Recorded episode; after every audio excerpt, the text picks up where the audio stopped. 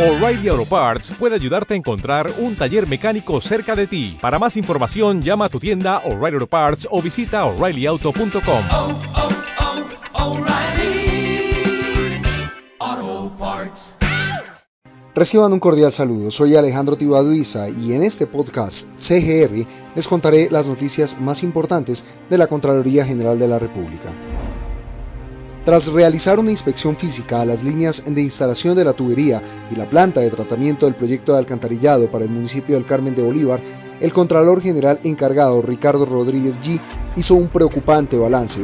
Aseguró que las obras registran un atraso del 10% y anticipó que difícilmente se va a entregar para diciembre como se había previsto.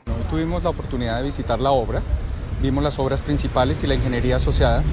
Nos dimos cuenta que de alguna manera este es un proyecto que ha sufrido bastantes modificaciones, pero nos vamos con una preocupación y es que claramente las finalidades para las cuales ha sido formulado este proyecto no quedan cerradas dado que este es un proyecto que no tiene un operador asociado. Las condiciones de administración, operación y mantenimiento no son de alguna manera determinadas y en este caso en la eventualidad de la entrega inmediata de este acueducto, pues claramente no tiene quien lo opere. Rodríguez G señaló que para evaluar las denuncias de posible corrupción en su adjudicación, el organismo de control ha empezado a revisar las condiciones jurídicas, técnicas y económicas de las ocho ofertas que recibió Aguas de Bolívar para adelantar esta contratación.